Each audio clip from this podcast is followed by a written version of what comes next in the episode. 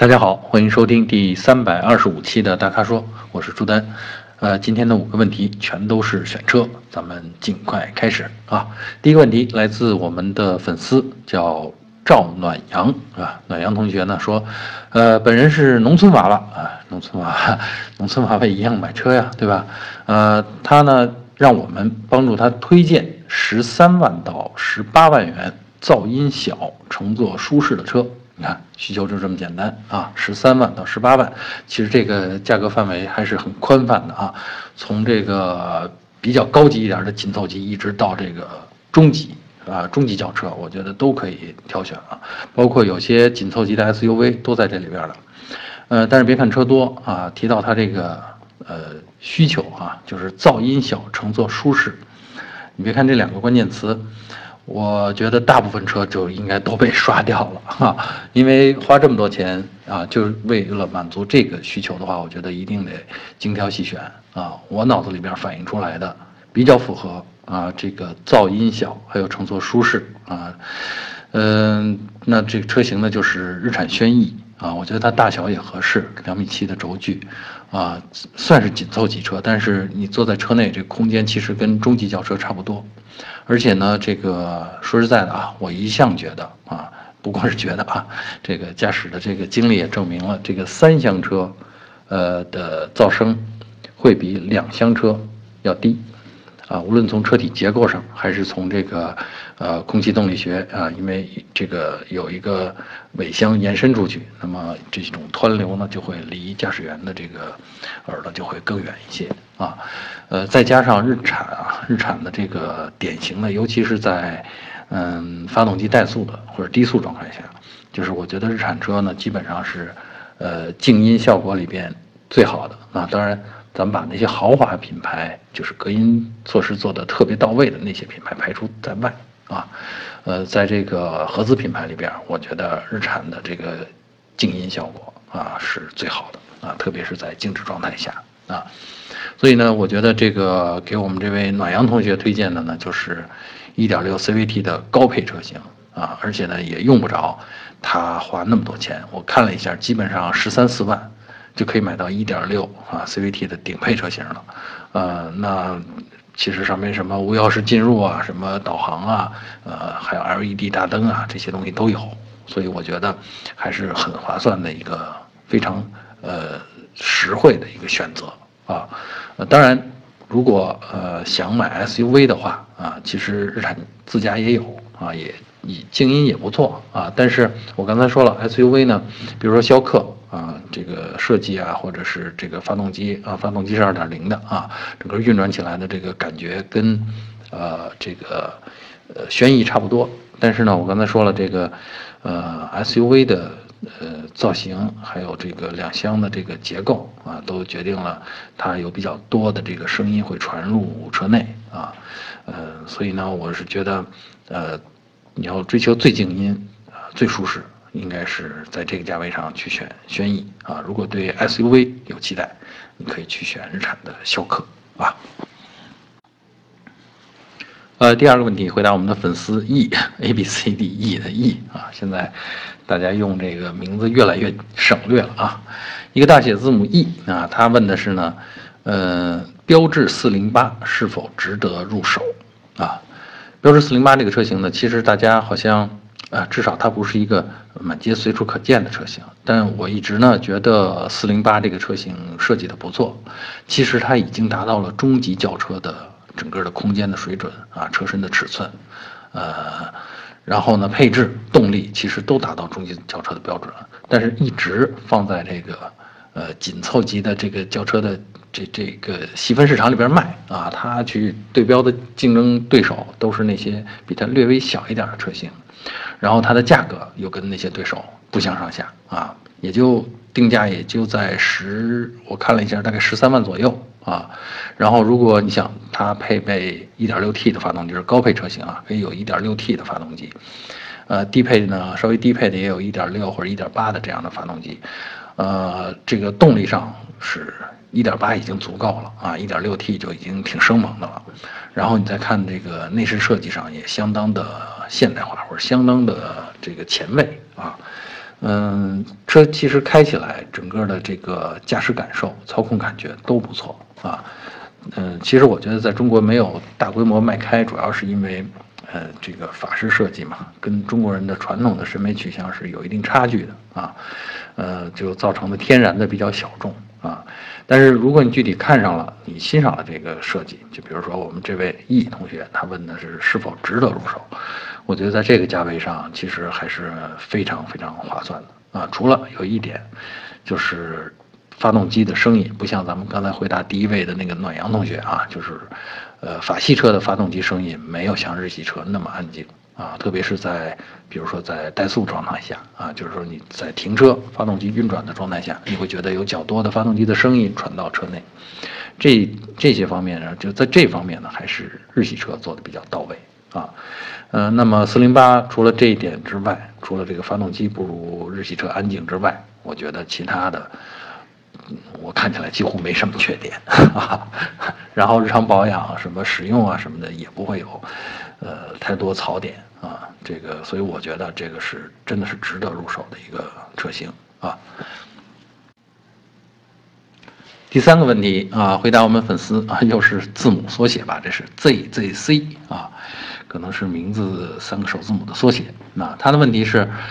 零度和速腾家用该怎么选择？哎，还这个问题有意思啊，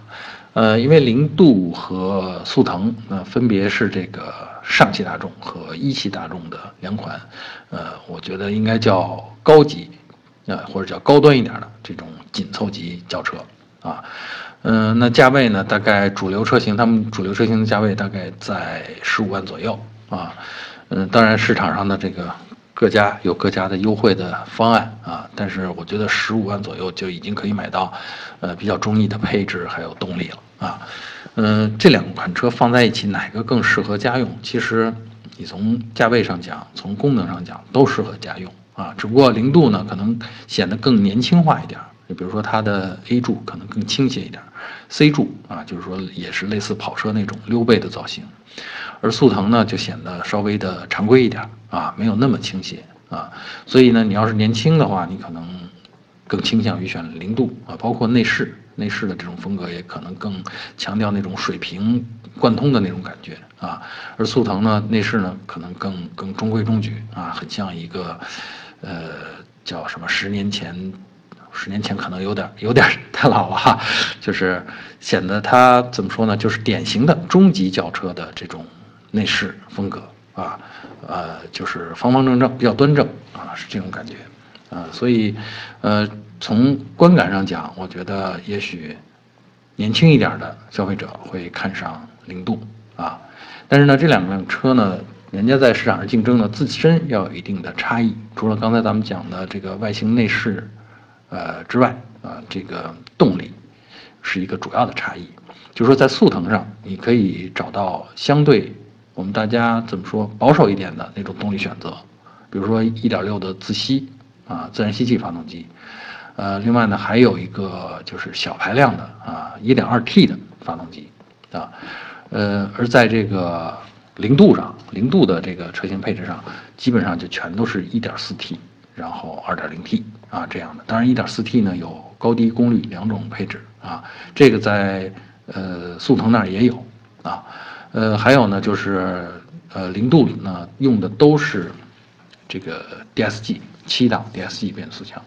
而在速腾上呢，你可以找到跟这个自吸发动机匹配的这个啊六 AT 变速箱。就是说，如果我们心态保守一点儿，啊，如果不想尝试太多的新技术啊，怕担风险啊，那你去选速腾，你可以找到这种呃相对保守的动力方案。啊，就是用起来啊，所谓成熟可靠啊，这个口碑上面不会有太多的这个顾虑啊，呃，这是我觉得家用的时候很多人会考虑的一个因素啊。然后除此之外呢，这个家用的用户呢，可能大家买车的时候还都希望说我花同样一笔钱多买到一些配置啊，这个呢在速腾上边是能够比较好的体现的啊，因为当你选择了比较保守的动力系统。啊，比较成熟的、守旧的动力系统之后，那么多出来的钱、多出来预算可以用来在这个车型上买到比较多的配置啊。而在零度上边那可能就没有这么多的选择余地了。你当然你稍微多加点钱，你想要的配置也能得到啊，但是不像，呃，速腾说你放弃了这个，这边放弃了，你那边就可以得到啊。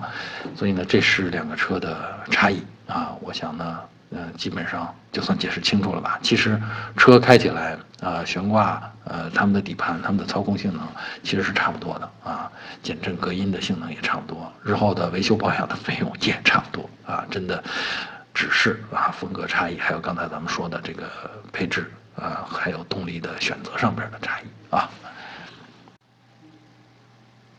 呃，第四个问题啊，回答我们的粉丝啊，这位粉丝名字又是一个字，叫群群众的群啊。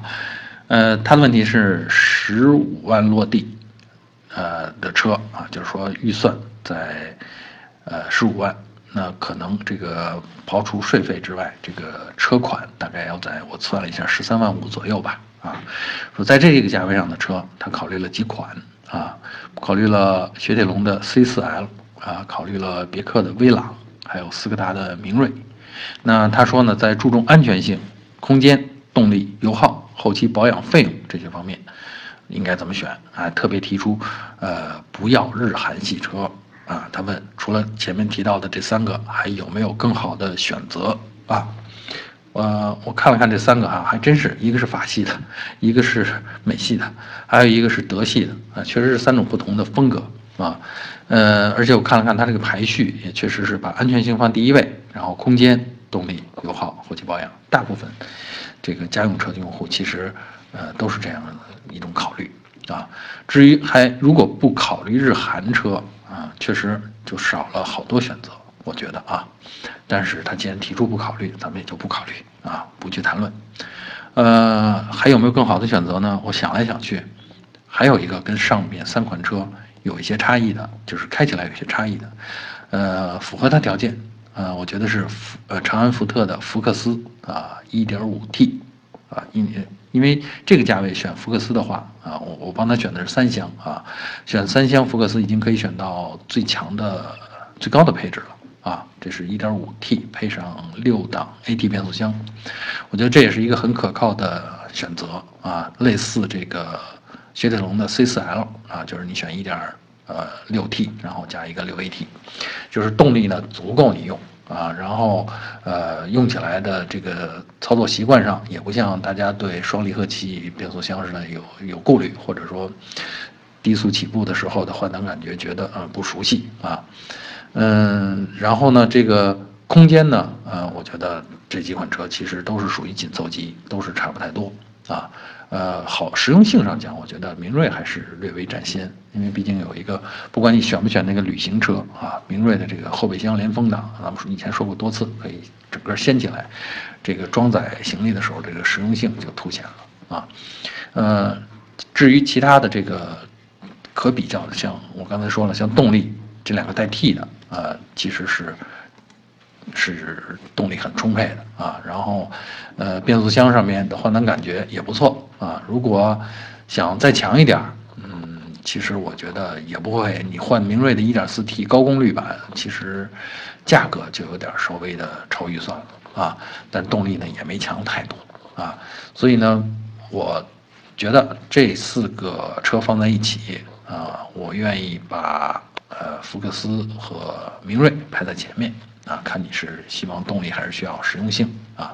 然后依次排下来是 C4L 和威朗啊，是这样的一个排序，都可以在十六万呃十五万元之内搞定啊，所以呃这算是一个推荐吧啊。呃，最后一个问题，回答我们的粉丝不忘初心啊，他的问题呢是关于捷豹啊，他提到呃捷豹 XEL 这车怎么样？呃，XEL 是奇瑞、捷豹、路虎在国内生产的一款豪华车啊。然后呢，这个 L 大家都知道，在中国呢，很多车型要加长轴距啊，这个消费者才会愿意买单。呃，这个车加完了 L 之后呢，加完轴距之后呢，这个车长已经超过五米了啊。呃，然后呢，整车比例，当然整车比例还是捷豹的那种典型的流线型啊，很漂亮、很优雅的那种造型，我觉得改的还算挺成功啊。呃，然后。这个车实际上是典型的这种豪华车的风范。当然，捷豹这个品牌也特别善于营造这种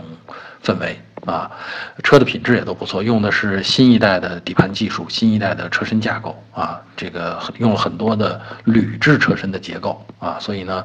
呃，轻量化啊，省油，高刚性啊，然后呢，这个车呢还是纵置发动机后驱底盘。就是说，如果啊车主追求一点性能的话，那在过弯的时候可以加一加油啊，玩一玩适当程度的啊，保证安全前提的，啊这个时候呢做一点漂移啊是能够比较有感觉的，这就是后驱车的乐趣啊。呃，我去市场上看了一下，他问的这个车怎么样啊？我觉得我看了看吓了我一跳，为什么呢？因为定价产方的官方指导价是四十五万，我选了这个。挑了这个豪华啊，这个 2.0T 发动机，好像是250马力的这个车型，豪华版啊，官方的定价是45万，但实际上我看到经销商在的成交价大概也就三十万出头，基本上这是相当于一个八折的价钱在买车，啊，那你以这样三十万出头的价钱买到这样的配置，然后这样典型的呃英式豪华品牌啊，还有这种。的动力性能，还有后驱的这种底盘，